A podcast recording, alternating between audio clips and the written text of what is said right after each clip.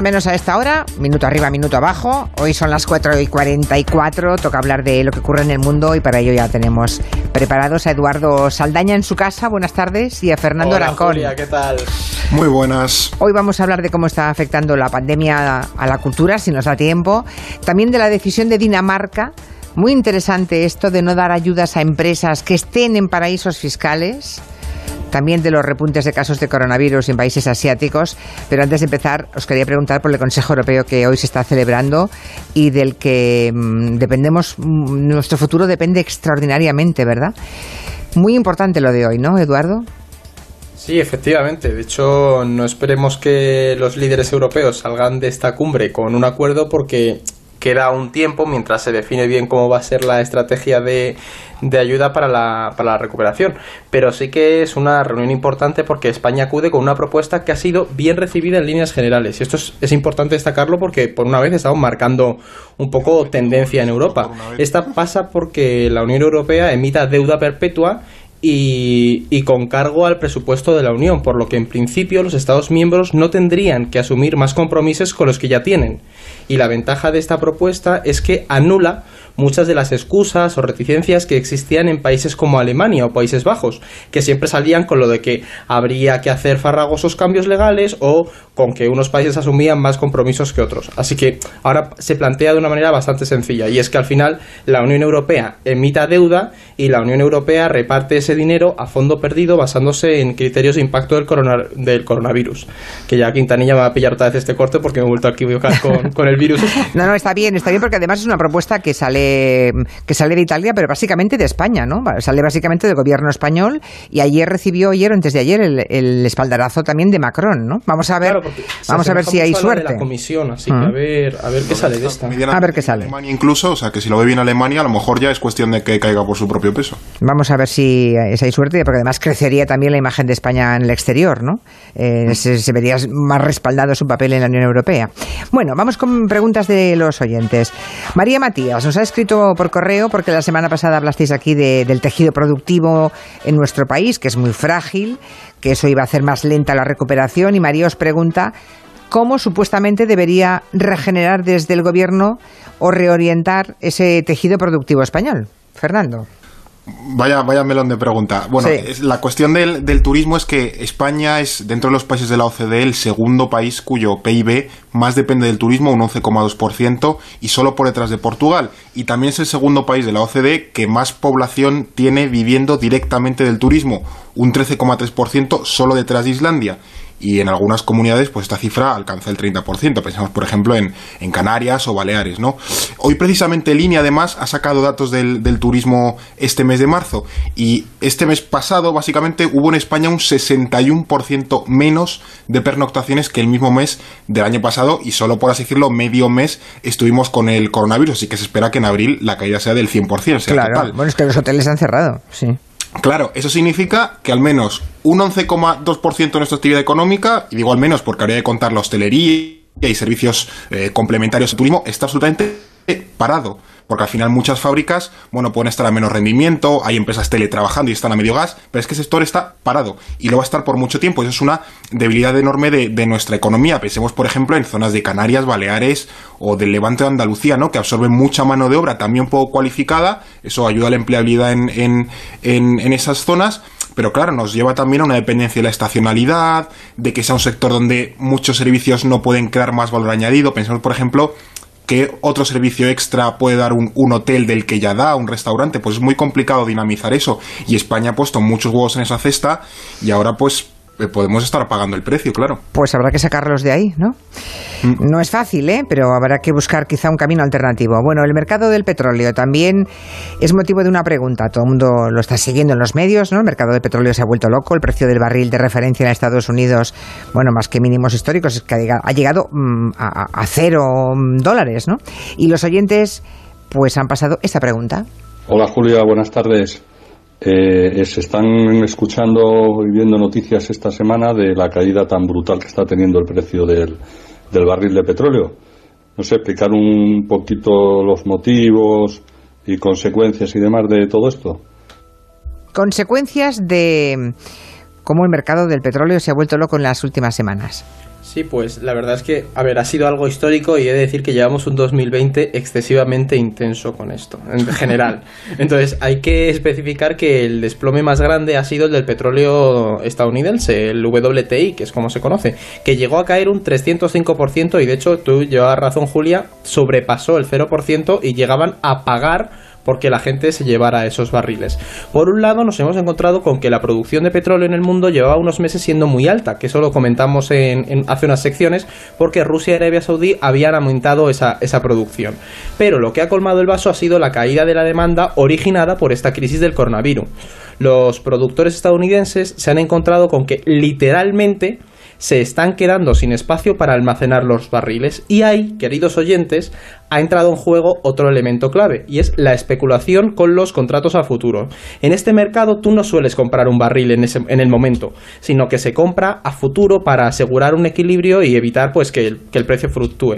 ¿Qué pasa? Que cuando se cumple ese contrato, en el mercado de este tipo de petróleo se entrega el petróleo físicamente. Y lo que ha ocurrido es que esta semana vencían los contratos de mayo, es decir, muchos compradores veían que eh, veían que, se iban a encontrar con un montón de, petróleo de repente y que no podían, podían guardarlo. Entonces lo que han empezado es a vender los contratos y sobre todo a casi regalarlo porque les salía más caro el almacenar el petróleo que el, que se lo llevara otra persona. Ya. Pero bueno, he de decir que el, el, petróleo europeo se ha mantenido y que el precio no va a desplomarse de una manera tremenda porque esto es, hablamos del mes de mayo. O sea, que, creéis que lo peor ha pasado? O sea, la cosa es que, claro, mayo va a ser un mes en el que el consumo va a ser muy, muy escaso. y hay un excedente tremendo de abril, entonces no se espera que de repente haya un repunte enorme.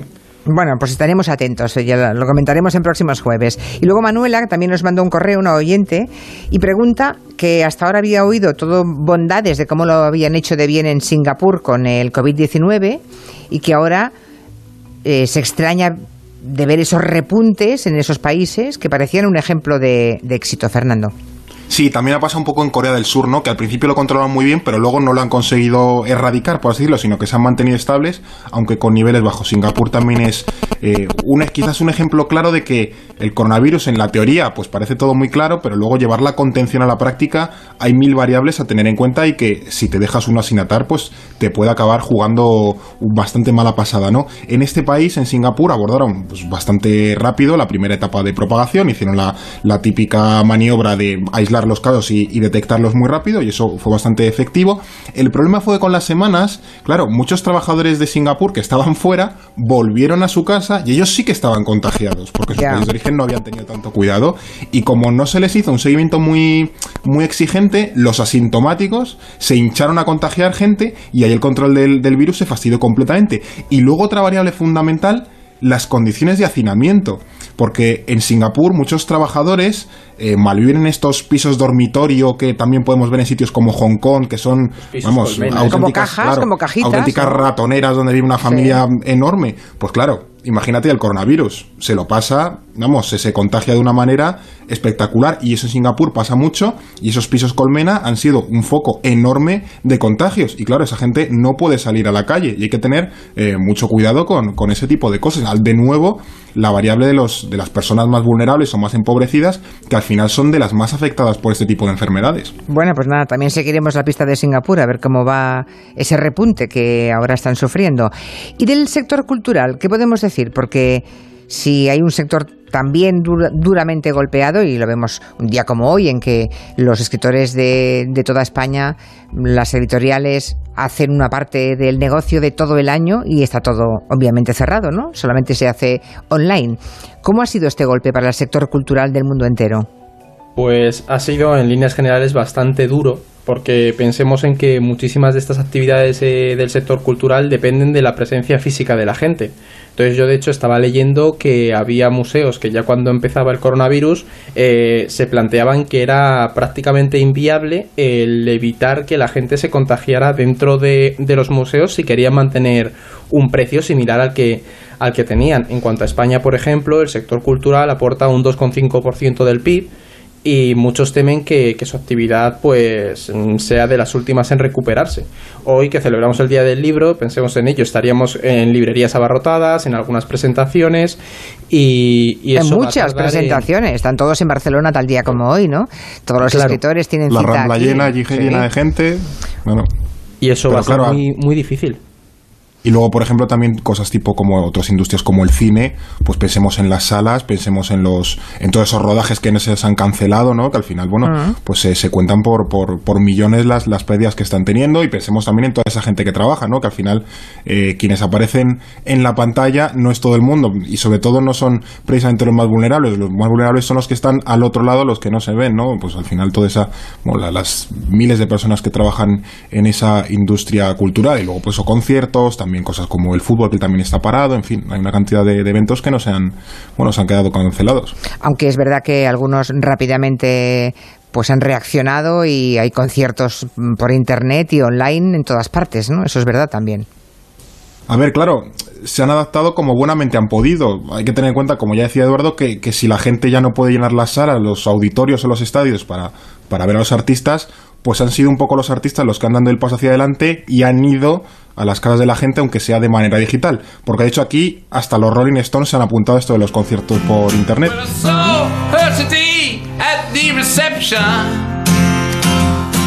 Hay una historia... Sí. No, no, iba a cambiar de tercio ya, porque estoy viendo el reloj. Nadie nos ha. Eh, eh, es una noticia que no hemos tenido tiempo de comentar y me parece muy interesante. Nos llega desde Dinamarca.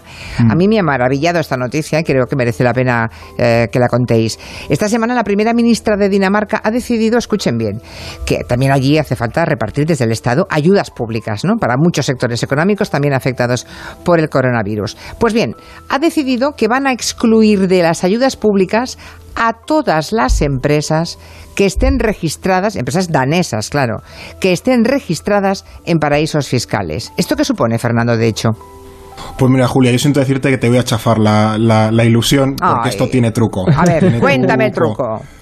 ¿Te acuerdas que la semana pasada estuvimos, bueno, lo preguntó un oyente, que por qué Irlanda o Países Bajos no eran considerados eh, paraísos fiscales dentro de la Unión Europea? ¿Sí? Y dijimos que la Unión Europea, para ellos, para Bruselas, en la Unión Europea no había ningún paraíso fiscal, estaba todo bien. Pues esto tiene algo que ver.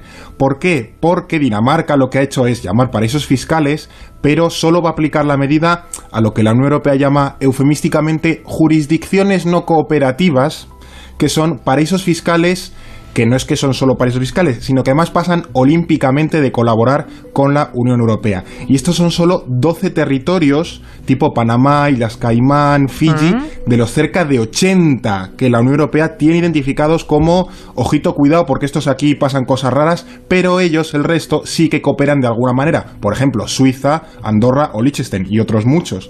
Así que bueno, es una medida que también han replicado, por ejemplo, están replicando Polonia o Francia, Francia lo ha llegado a mencionar, que eso es importante, creo que fue el ministro de Finanzas Bruno Lemer, eh, pero bueno, que tiene truco, que no es extender a todos los países fiscales del mundo la medida, sino a unos muy concretos. Solamente a los que no son de la Unión Europea, digamos. Los paraísos fiscales que hay dentro de la Unión, esos nos los tragamos. Y ni siquiera, ni siquiera, de la mayoría que están fuera de la Unión, tampoco de los solo 12 de aproximadamente 80. Hombre, pues entonces... Pues sienta un precedente.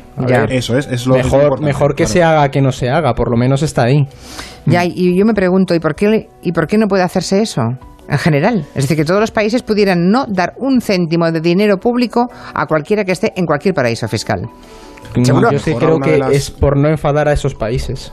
Claro. No, y también hay mucho dinero en juego. Y luego también, bueno, lo vamos a ver en, la cuestión eh, de la reunión del Consejo Europeo. El borrador que mandó España había un recadito escondido para Países Bajos diciendo, bueno, a lo mejor también hay que plantear en reuniones futuras lo de tener una fiscalidad compartida y similar entre todos los países. E Irlanda, e Países Bajos, que vosotros estéis jugando, haciendo un poquito de trampa. De hecho, Conte se lo dijo directamente, yo recuerdo. Claro.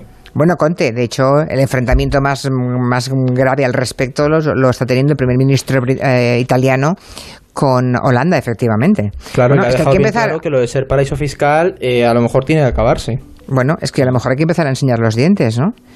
Ya empezó hacer, haciéndolo muy bien Antonio Costa, el primer ministro portugués, que dijo aquello de igual los que tienen que irse de Europa son ustedes, a los holandeses, y habrá que enseñar los dientes, porque no puede ser que, que pues en países como Italia o España dejen de ingresar aquí miles de millones, empresas, grandes empresas que están radicadas precisamente allí.